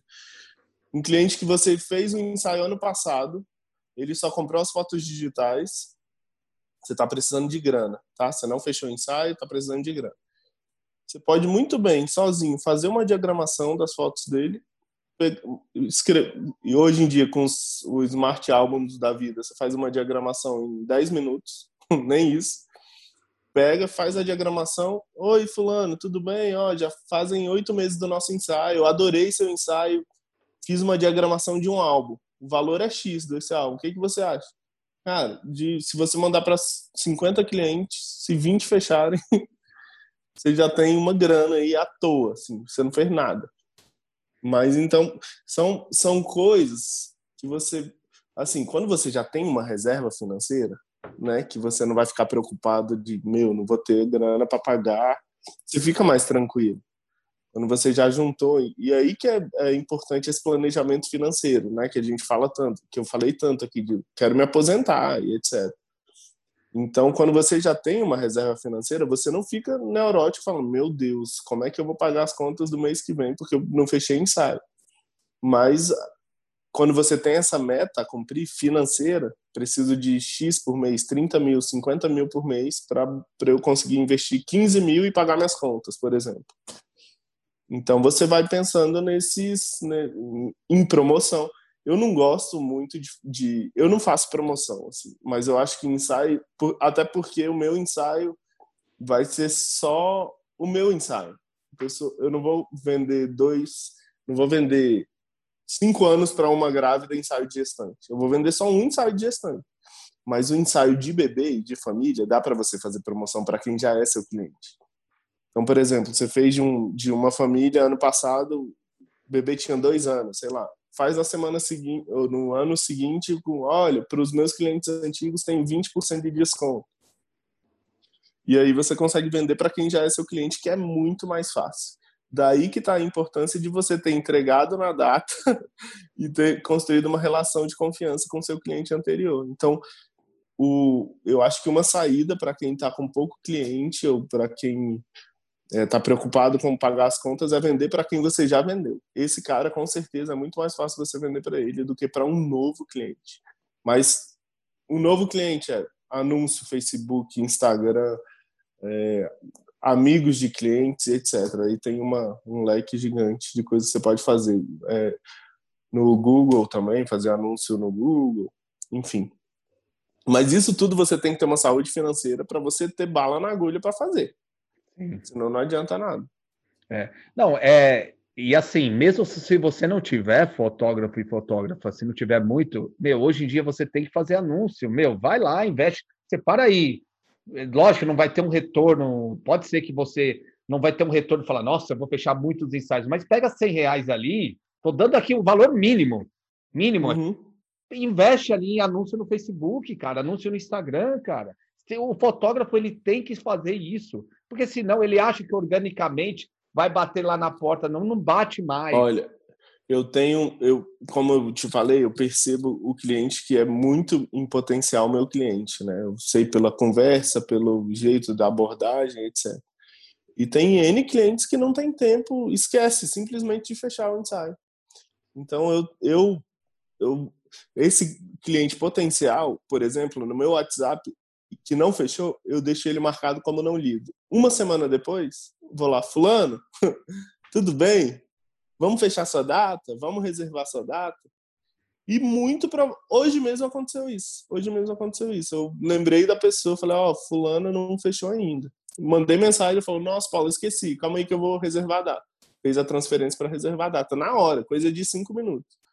Então, às vezes o cliente quer você, mas precisa de um empurrãozinho. E esse, esse recontato, uma semana depois, dez dias depois, sem ser a empresa chata que vai ficar no pé do cara para fechar, mas você tem que ter a leitura do cara que realmente é um potencial cliente e aí entrar em contato de novo, não tem problema nenhum. É um oi, oi, tudo bem? Vocês decidiram sobre o ensaio? Só isso. Isso faz eu fechar muitos contratos. Isso faz eu fechar muitos contratos.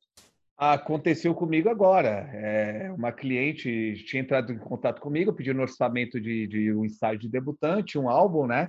É, falando nisso, né? Falando em álbum, esse podcast aqui é patrocinado pela Celpa Brasil.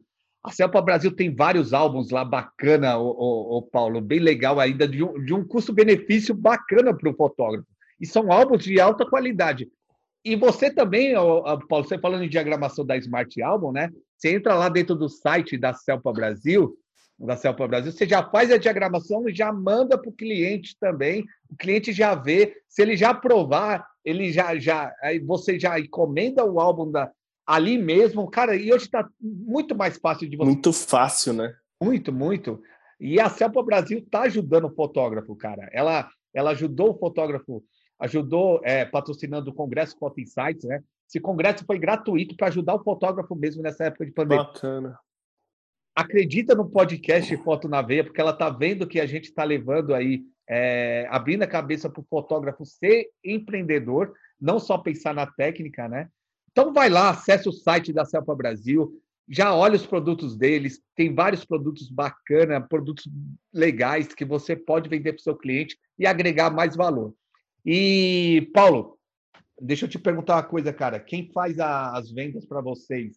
É vocês mesmos ou vocês têm uma pessoa que, que, que entra em contato com os clientes?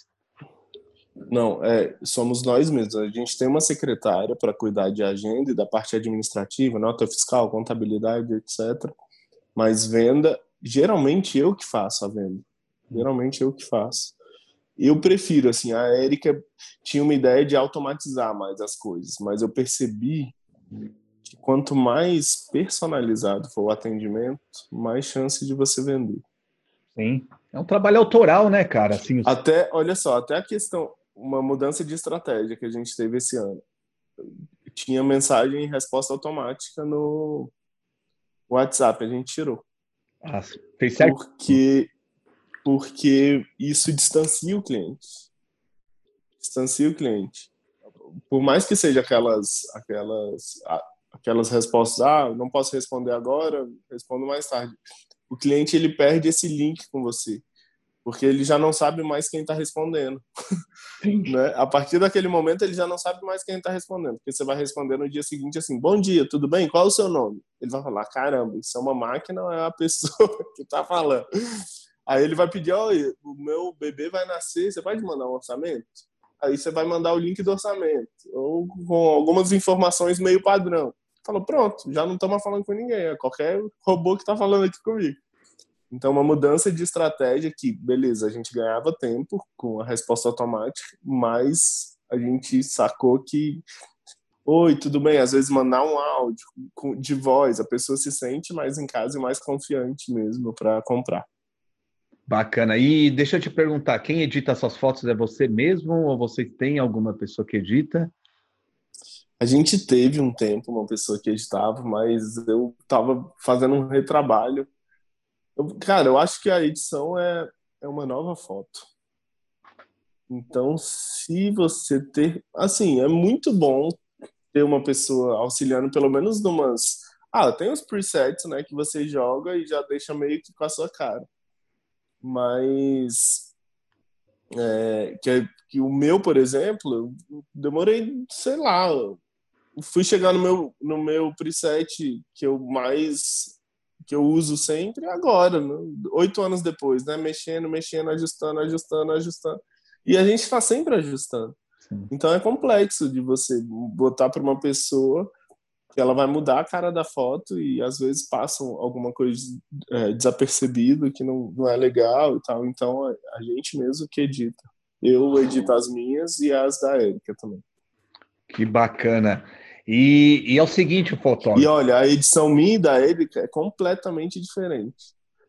E, mas eu, eu tento atender o, o que ela me pede, assim, sabe? Eu respeito o gosto dela e eu faço dentro disso.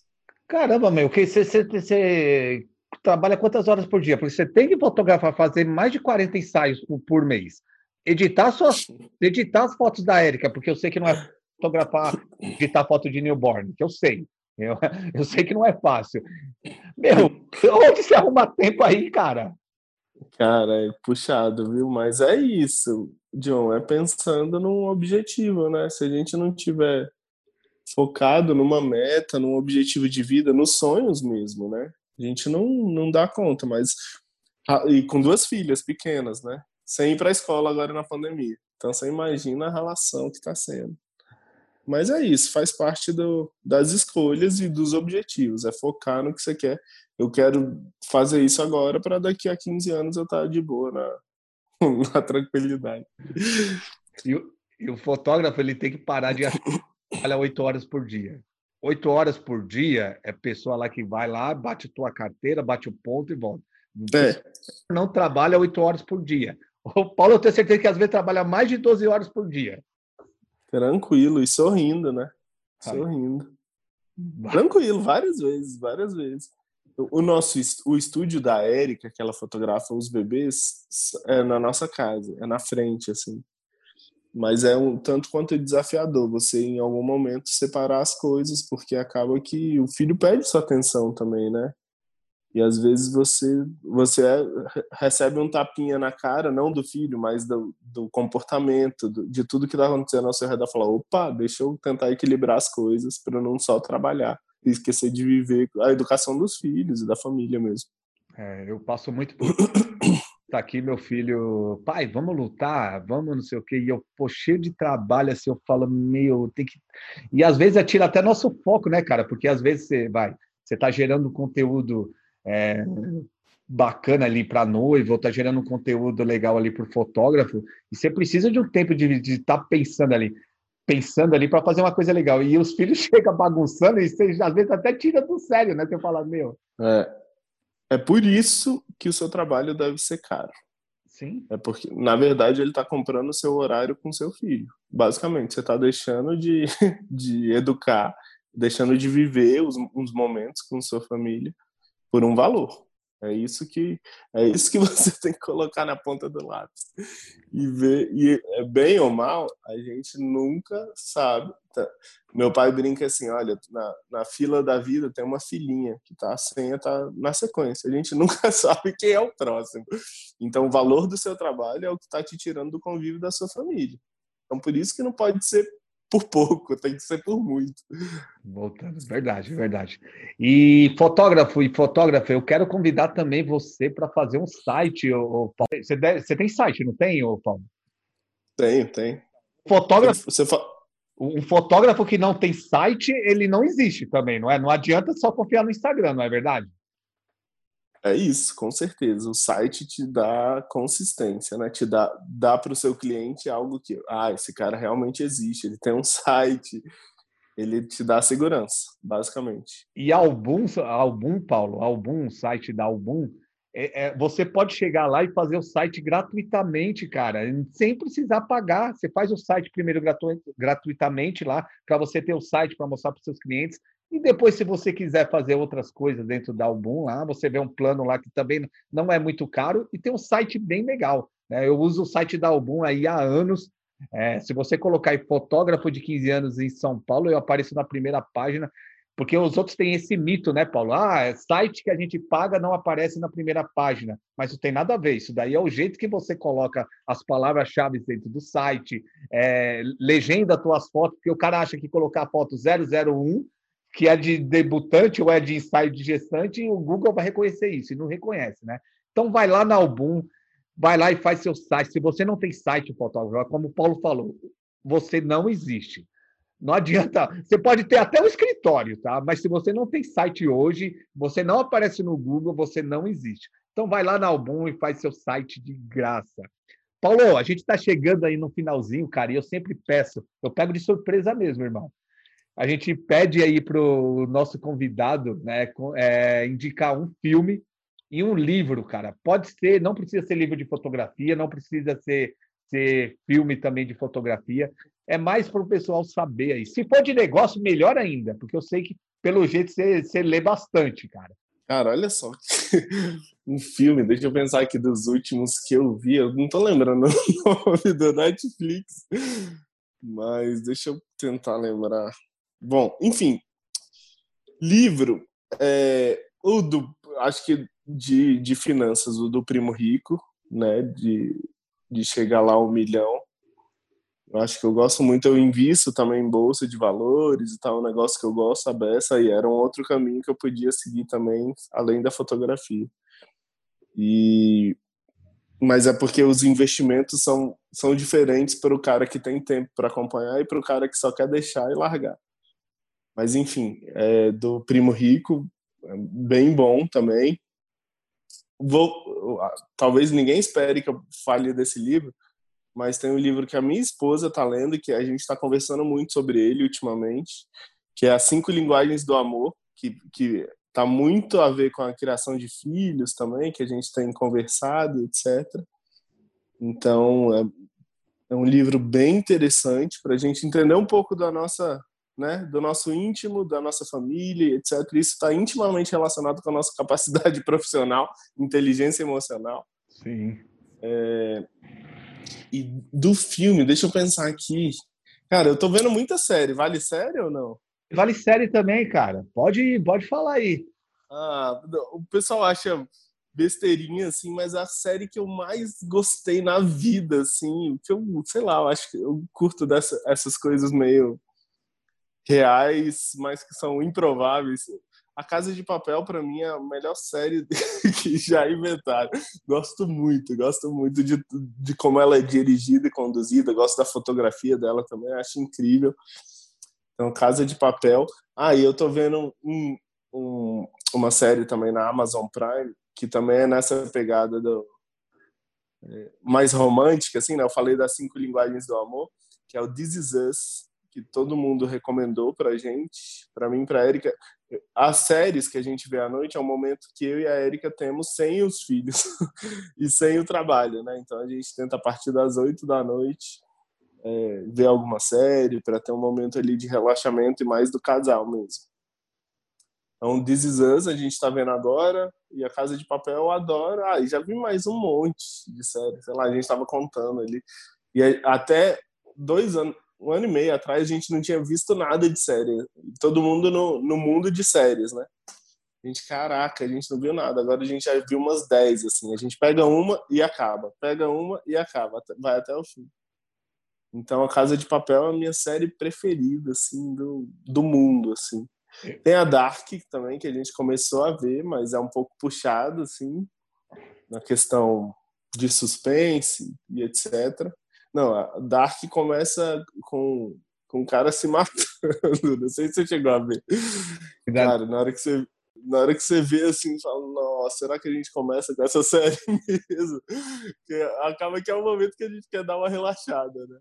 Sim. Mas a gente quer terminar de ver essa série, que é, que é bem interessante. E This Is Us a gente tá vendo. Então a gente só vai começar uma outra depois que acabar essa, que também é super legal. Mas algo que tem, que tem é, mexido muito comigo, que eu tenho procurado ler muito e ouvir muito também, é questão de investimento. Então tem o Primo Rico, tem o, o Thiago Reis do, da Suno também, investimentos de São Paulo. Então é, pensando mais nessa, nessa estratégia mesmo econômica e financeira, né? ainda mais em tempos de crise, eu acho que a gente tem que sempre estar, tá, né? Tempo de pandemia, o que a gente tem vivido, eu imagino quem fotografa eventos, cara. O que, que essa galera tá fazendo da vida, né? Quem fotografa casamento, por exemplo. Que eram festas enormes, assim, mas eu, a minha visão é que tem uma demanda represada e sinistra, que ano que vem vai explodir, vai ter casamento de segunda a segunda. Então é só ter paciência, saúde emocional e financeira para segurar a onda. É. Que ano que vem, quem fotografa o evento vai rachar e ganhar dinheiro. É, uma coisa, uma coisa que eu falo, cara, é, é assim, para mim os meus casamentos foram adiados, né? Só tive um cancelado, mas eu me ferrei muito nos debutantes, porque a debutante não quer fazer a festa de 16 anos, né? Então eu tive aí Pior, né? Como é que faz? Se eu não me engano, cara, eu não lembro, não sei se foi 8 ou 10 ou 10 contratos cancelados aí de debutantes, cara. Meu, foi um baque. Um baque. Foi muito grande, mas aí, é isso que eu falo, cara. o fotógrafo ele não tem que só estudar técnica, ele tem que ler sobre inteligência emocional para saber lidar com essa situação. É, eu fico triste, cara, quando eu, eu, trago uma pessoa que vai falar sobre inteligência emocional para uma live, o fotógrafo não, não, não vai para essa live assistir isso, né? Vai poucas pessoas. Se eu tivesse colocado lá para falar sobre uma lente tal, nossa, ia estar tá lotado, entendeu? Mas, meu, o cara pode ser o melhor, melhor investidor do mundo, ele pode ser o melhor fotógrafo do mundo, mas se ele não tem uma inteligência emocional para lidar com as situações que, que, vai aparecer no decorrer da vida, no decorrer do negócio dele, e ele e saber ali que vai cair e ter forças para levantar, ele não vai ser ninguém. Porque a gente vê que os maiores atletas do mundo, o cara tem uma inteligência emocional muito forte. Os maiores empresários do mundo, o cara tem uma, eles têm uma inteligência emocional muito forte. E é uma coisa que a pessoa tem que começar, o fotógrafo ele tem que começar a estudar isso, não é, Paulo? Ele tem que começar a procurar isso, não só ficar bitolado aí em lente, como a gente está falando, em equipamento, em técnica de edição, isso tudo é importante, é, mas não adianta se você não tem uma inteligência emocional. Eu acho que é, eu acho que é, eu acho que é a coisa principal, porque o brasileiro, né, é, Paulo, ele já vem assim, cara, com uma, é, com uma crença. Um chip. É, desde pequenininho, né, cara, que tudo é difícil. É, assim, que tudo é difícil e que o brasileiro não consegue alcançar os objetivos. Né? Difícil é, não vou falar que é fácil, é, mas não é dessa forma. É, não, eu acho que não é dessa forma. Lógico, se a gente for comparar ali as pessoas que tiveram muito mais sucessos, assim, sucessos grandes, assim, que as pessoas ficaram milionários, são poucas. Mas existe nesse meio termo, Paulo, pessoas que alcançaram coisas legais e que, que, que nem, nem é divulgada, né? O nome dela nem é divulgado. Porque ela, a maioria, né? É, porque ela não atingiu a casa dos milhões, né? Só que é, eu estava até meio, meio assim, com receio, cara, de falar isso nos meus canais, cara. Só que eu vi que eu preciso falar isso, cara. Então, a pessoa que quer me escutar, ela, eu vou ficar muito feliz que ela esteja escutando meu podcast.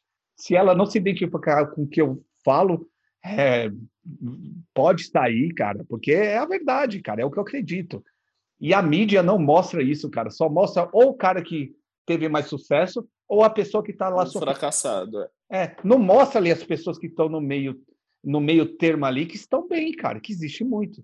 Como existe muitos fotógrafos que não são que nunca fizeram palestras, que nunca nunca apareceram aí na, na, no Ed Brasil, nunca nem você nem ouviu falar e o cara tá ganhando muita grana com fotografia, cara. Não é verdade? Caladinho, né? Caladinho. Caladinho, é. existe muitos, cara, muitos aí.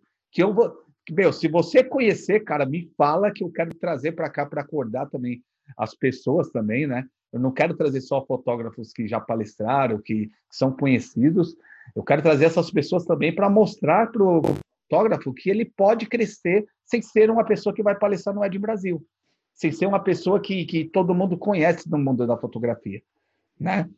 Eu, eu sempre falo isso, John, para fotógrafos. Assim, eu falo, cara, você fotografa para outros fotógrafos, ou... e isso está muito né, nisso. O pessoal olha o cara que está na palestra.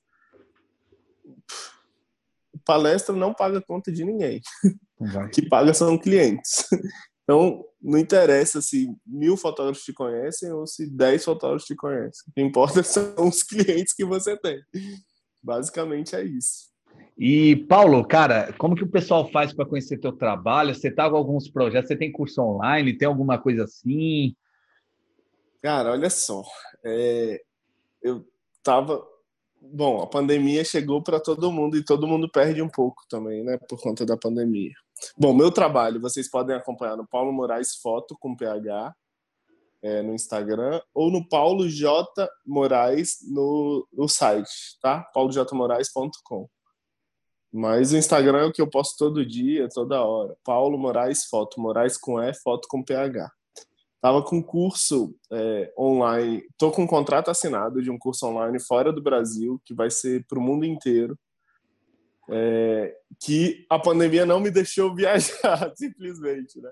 Então a gente reagendou para o ano que vem para gravar e etc. Então por conta desse disso tudo que tem acontecido, eu não posso nem, pelo menos por enquanto, nem produzir é, outro conteúdo online com estilo de curso, porque eu já tenho algo fechado.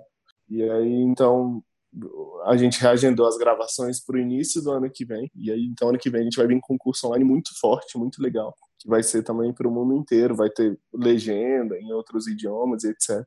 Bacana. E você dá consultoria? Que vai ser gravado, que vai ser gravado fora do Brasil, inclusive. Pode, pode falar. E, e você dá consultoria para fotógrafos, mentorias, ou você trabalha com isso? Sim, sim. Eu, eu fazia, eu cheguei a fazer workshop, mas não era algo que eu queria é, levar minha carreira para esse lado, assim. É, porque eu realmente queria me preocupar com o cliente. Porque é isso que eu te falei, não é a palestra que vai pagar minhas contas, é o cliente do dia a dia, é o cliente de segunda a sexta, de segunda a sábado, etc. E aí o workshop eu meio que tirei do meu do meu caminho, mas mentoria sim, pode entrar em contato que a gente vai auxiliando no que a gente pode, assim, tentando entender a realidade daquele fotógrafo e tentar ajudar também, eu acho que é importante. Tem muita história para contar, para ouvir, muita dica para dar também, de caminhos a seguir e de ter inteligência emocional, assim. Eu imagino que todo mundo no início da pandemia ficou meio chocado, assim. Né? Eu tive um comportamento diferente do da Érica. A Érica falou: bom, vamos cancelar todos os ensaios e aí, quando acabar a pandemia, a gente retorna. Meu comportamento foi bem racional. Falei, não, senhora, vamos ver o que vai acontecer. Vamos um dia após o outro. E aí, não vamos cancelar todos os ensaios, porque a gente vive disso. Não tem como a gente simplesmente falar, não vamos mais fazer. E aí, nos primeiros 15 dias, a gente suspendeu, quando fechou tudo em Brasília, teve o lockdown. E aí logo depois começou a abrir, a gente voltou com tudo, assim, e com toda a segurança, graças a Deus a gente não pegou Covid. e é, é algo que a gente se preocupa também de, de vez em quando fazer os testes para não expor o cliente também. Sim. Então, e eu, tem sempre a recomendação para o cliente, ó, tosse ou febre, a gente remarca o ensaio, porque há estudos que comprovam que com sintomas a, a possibilidade de passar para outra pessoa é maior. Então, é uma linha de, de dois de dois de duas mãos, né? Porque é, é engraçado que às vezes o cliente fala: "Paulo, você está se cuidando com relação ao coronavírus?" Fala: "Eu estou me cuidando, mas por algum acaso vocês estão indo a consultas com, com obstetras e estão se cuidando? Porque ah, parece que só a gente que pode levar o vírus para o cliente, né? E não o cliente trazer para a gente. E, mas aí então a gente tenta na medida do possível. Assim, eu, eu simplesmente decidi continuar trabalhando porque eu, eu conto essa história da pandemia também. Então, essa, história, de vez em quando eu faço foto da gestante com máscara para registrar esse momento, assim, eu acho que é válido. E aí eu não posso simplesmente falar para uma pessoa que está no momento especial da vida dela, não, não vou fazer seu ensaio porque estamos em plena pandemia. Imagina, eu me entendo como um fotojornalista também, que eu registro aquela história, aquele momento. É minha responsabilidade. Eu escolhi fazer isso. Então eu não posso simplesmente falar, não vou fazer, porque a responsabilidade é minha. Bacana, bacana, legal. Não, é, tá certo, cara. É, você tem que registrar esses momentos. Se não existisse fotógrafos para registrar esses momentos nessa época de pandemia, né? É, então não, não haveria aí nenhum registro, né, cara? Não, não haveria pandemia, né? Porque é uma coisa ruim que está acontecendo, né? Uma coisa no mundo inteiro. Meu, não vejo a hora de, de inventarem uma vacina aí para ajudar, para acabar logo com isso, né, cara? Mas o que eu vou dizer? Cara, a gente tem que trabalhar, fotógrafo, ele, a gente tem que continuar ainda trabalhando, né? Registrando o momento das, das pessoas, porque também se a gente não fizer isso, a gente vai ficar aí sem ser uma renda para cuidar da nossa família, vai ficar com depressão, e, cara, as coisas podem piorar. Lógico que a gente tem que fazer isso com todo cuidado, a gente tem que estar tá ali se prevenindo, você tem que sair com máscara, você tem que. Meu, tem que levar isso a sério, cara. Você tem que levar isso a sério, não é brincadeira. mas isso não vai te impedir de você trabalhar. Né? Esse é o recadinho. Mas olha, algo, uma dica para a pandemia que eu tenho feito quase sempre, a gente trabalha com cartão de crédito também, né? Então, agora, é, eu tenho perguntado para o cliente se ele quer que eu envie o contrato por e-mail e ele assina para não ter o contato de caneta, etc. E se ele, se eu posso enviar o link para pagamento por WhatsApp também do ensaio. E aí lá ele preenche os dados, divide da forma que ele quiser, etc. Então, a gente tenta de várias usando máscara sempre, não tem por que não usar. E se cuidando mesmo, né? Se cuidando e, e a qualquer sintoma fazer o teste e poupar o nosso cliente e vice-versa. E a gente espera isso do cliente também, né? Sim. Porque não é brincadeira, é isso. Não é brincadeira. Enquanto não tiver vacina, acho que a gente tem que ir seguindo nessa linha. É, não é brincadeira mesmo, não é brincadeira. A gente, inclusive aqui em São Paulo, está tendo muitas manifestações aí para voltar os eventos, né? É, lógico, a gente precisa que volte esses eventos para a gente voltar a fotografar aí casamentos, voltar a fotografar festa de 15 anos, aniversários infantis, mas tem que se voltar, tem que a gente tem que ter a consciência que não vai ser igual que era antes, né? Vai ter que ser uma coisa com cuidado. Então, inclusive, estou querendo fazer aí para voltar como se fosse restaurantes, né? É, mesas separadas, com poucas pessoas, cara. Isso já é um avanço muito grande se, isso, se esse decreto, né, é, for, for votado e aceito aí na, no, na Câmara, acho que é Câmara, né, de, de, de deputados. Mas se for, se for, é, se for aceito esse decreto, cara, vai ser um passo muito grande aí para você voltar, pelo menos, a fotografar casamentos. Lógico que vai ser menores, mas, meu, você vai estar tá fotografando, você, como o Paulo falou lá no começo, cara, vai ter muita procura aí de pessoas querendo fazer mini wedding, querer fazer pequenos aniversários infantis, querer fazer festa de 15 anos aí menores, mas vai ter uma demanda grande. Porque eu falo assim, Paulo, porque tem aqueles fotógrafos que estavam com a, agenda esse ano lotada, né, lotada. E a maioria, cara, foi tudo ali adiado para o ano que vem. Esse fotógrafo, ele não vai ter, mas se ele é um fotógrafo autoral, ele não é uma empresa, ele não vai ter agenda para fotografar todo mundo.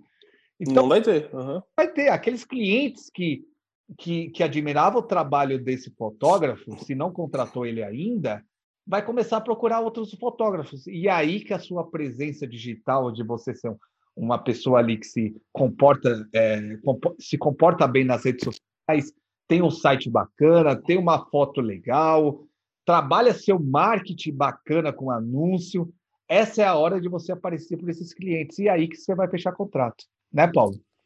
É isso, é isso não não desanime se você é fotógrafo de evento, porque ano que vem você vai trabalhar muito, mas precisa estar presente, precisa estar preparado para isso, né? Bacana. E eu vou indicar para vocês um, uma série muito antiga aí, uma série bacana. É, é, ela não tem a fotografia legal, mas ela já ganhou prêmio, já ganhou prêmio como uma das melhores séries. Se você não assistiu, Dexter é de um serial aí que ele trabalha na polícia ali e ele tem que. É, vou dar um spoiler assim, porque essa história no começo, então não tem nem como. Na hora que você lê lá sobre a série, vai falar sobre isso. O cara, o cara ele é um ele, e ele é adotado, né? Ele, um cara adota ele. E o pai dele é policial, esse, esse pai que adotou ele. E ele enxerga que ele é um serial killer. Só que o que, que ele faz, cara? Ele trabalha o, o, o Dexter, né? Para falar assim, meu, você é serial killer, então você vai continuar matando, só que você vai matar pessoas que são bandidos, pessoas que são as pessoas que são assassinos. Então ele entra na polícia, cara, e ele mata esse tipo de pessoa. Meu, é bem bacana essa série, cara. Ela é muito antiga, cara. Se eu não me engano, tem na Amazon. Se eu não me engano, é uma Show. Bem bacana. E eu não vou indicar um livro, eu vou indicar aí um podcast. Eu, eu sou fã de podcast. Podcast mudou minha vida. Que se chama Papo com o Anjo. Meu, é bem bacana isso daí. Esse podcast é com. Deixa eu. Só para não falar o nome, que eu erro o nome dele direto aqui. É com o João Klepper. Meu, esse cara aí é foda, cara. Vai lá, escuta esse podcast que você vai gostar. E vai lá no meu Instagram, john.edgar, vai conhecer um pouquinho dos meus trabalhos. Lá eu dou dicas também para fotógrafos. E vai lá no, no, Foto na Veia Podcast. Já começa a seguir lá o Instagram. Paulo, obrigado, cara. Fiquei muito feliz de ter você aqui, cara. Como eu falei, admirava o seu trabalho e agora eu te admiro como empreendedor, que eu vi que você é um empreendedor mesmo, você é um cara ali que, que vai em busca de, de conhecimento, é, faz acontecer, tira a bunda da cadeira, pensa no negócio. Meu, eu admiro muito pessoas assim, cara, e, e fiquei muito feliz de, de você ter aceito o meu convite para participar desse podcast. Valeu, John. Muito obrigado aí pelo convite. Foi um prazer. E eu sempre, no que puder ajudar, conte comigo que a gente vai, vai aprofundar essa parceria. Valeu, galera. Podcast Foto na Veia. Até segunda que vem. Valeu.